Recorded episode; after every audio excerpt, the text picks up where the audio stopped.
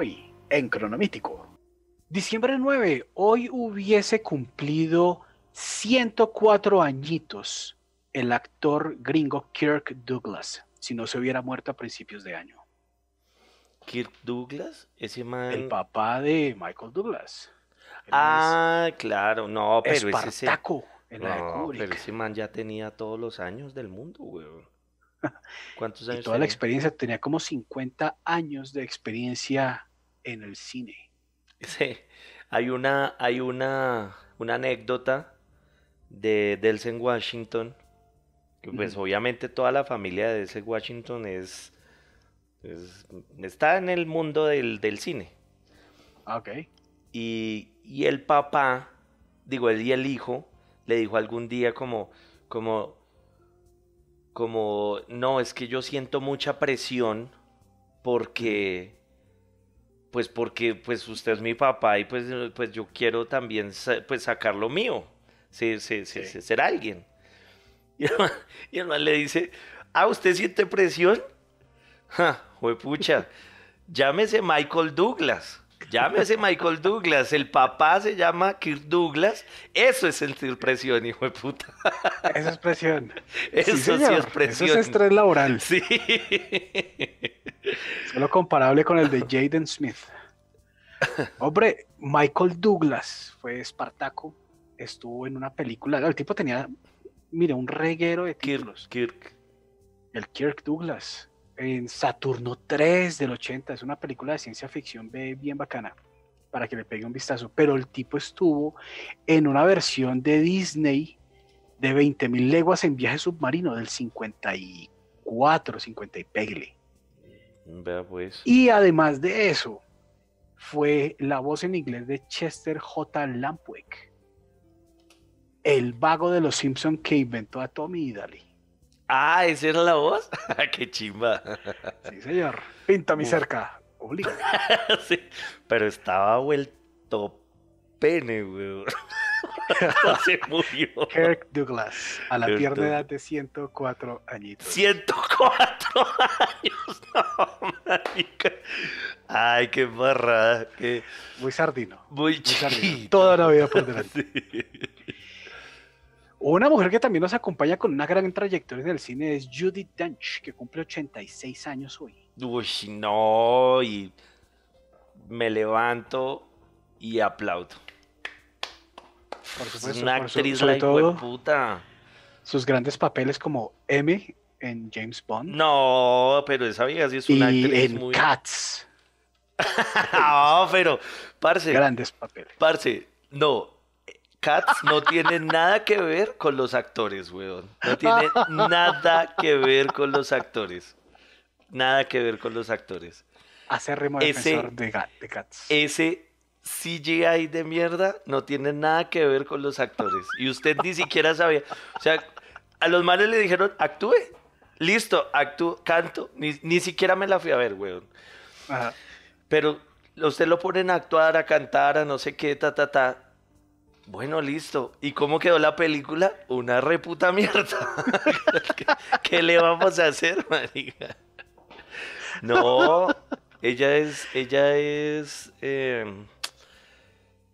eh, la, la reina, la reina Isabel de, de, Eh, de Shakespeare, Shakespeare enamorado. Shakespeare enamorado. Sale solo ocho minutos y se ganó el Oscar. Uf. Esa, esa película tiene cierta controversia sobre si merece o no los galardones, pero la actuación de Judy Dench, No, eh, no era, eh, esa nunca fue, la actuación de la vieja nunca fue discutida. Lo que fue discutido es que la, la película se ganara película. a mejor. la película y su amiga Gwyneth Paltrow, Y Gwyneth Paltrow. por ahí de paso. Aunque yo también le, doy- le doy todos los Oscars a Gwyneth Paltrow. Que así yo también le hago a Judy Dench. A Judy Dench también le hago. Hombre, y en diciembre 9 del año 2005 apareció la primera entrega de las crónicas de Narnia de Disney con El León, la Bruja y el Ropero. Oiga, es chévere ese vi ese león, ¿no? Ese león mm, todavía no ha envejecido mal.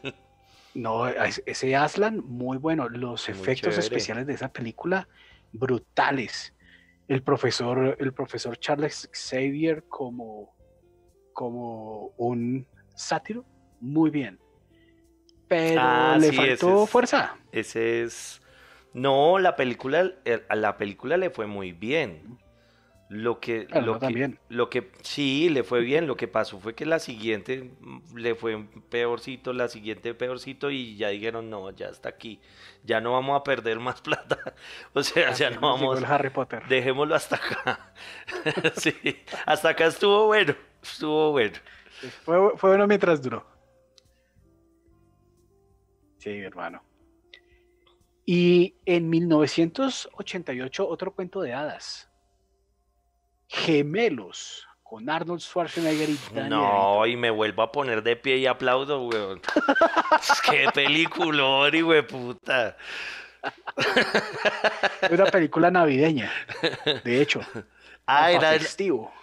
era, era Navidad, era, o sea, mejor No. dicho, pues obviamente era Navidad, pero en la película no, yo ya no me acuerdo. No, no, no ocurre Navidad, no ocurre Navidad, No pero es de, en esa- Navidad. es- es de esas comedias, de, de- de esos experimentos de comedia. No, ¿sabe qué es lo que pasa? Que esa película es que Danny DeVito es tan buen actor, parce, que, que se lleva toda la película por delante. O sea, el tipo, el tipo se echa al hombro todo, a- la mala actuación de Arnold, todo. O sea, el man Sí, llega y un coge. galardón, Arnold. Y, y el man, Arnold. y el man coge y se los echa todos al hombro. Tú actúas mal, listo, no importa. Yo me echo al hombro toda esta película. Mucho duro, weón. Buena vaina, gemelos. Aguanta volverla a ver. Sí, sí, sí. don- Donde hay un betatonio para ir a alquilar. A ver, a ver qué tanto me arrepiento de lo que estoy diciendo. A ver si se da de comer sus palabras. Sí. No, mi hermano, es una, es una experiencia chévere. Bueno, mejor que Junior, tal vez. Uy, es que Junior sí, no, no, no, no, no. Pero bueno. Pero ahí repiten, ¿no? Hombre, y le tengo otro de esos remakes que son más buenos que el original. Brian De Palma nos trajo el 9 de diciembre de 1983 Scarface hello Al To Pacino. my little friend, hijo. Say hello to my little friend. Sí, no, pero, Con una Michelle Pfeiffer de 12 años. pero, pero ahí sí. O sea, Al Pacino es, es un actorzazo, weón. Mm. Pero, pero ese man no le vendía a nadie que es cubano, pero a nadie, huevón, a nadie, marica. Sí, nadie se cree ese cuento tan chimbo, huevón. In this country, first you make the money, then you get the power, then you get the women.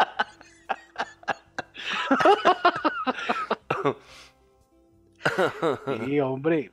Es de esta película van a hacer otro remake, ¿no? Van a actualizarlo Diego, un poco. con Diego Luna. Sí.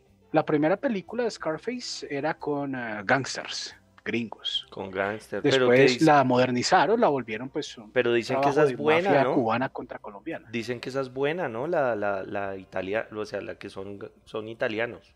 ¿No? No, está mal, no, No, está le mal, estoy pero es preguntando, no una porque mejor no me la vi. experiencia Scarface de, de De Palma. Y pues vamos a ver cómo sale ahora con el cartel mexicano, ¿Será que esta es- actualización. Porque como por lo general entonces cogen a un gringo para hacer de cubano. Entonces yo creo que Ujú. Diego Luna va a ser colombiano. algo me, A lo mejor. algo me dice por ahí que el más más... Qué chimba, güey. ¿Qué, qué chamba? Care, care- carechamba. Sí. El próximo remake de Scarface 1983.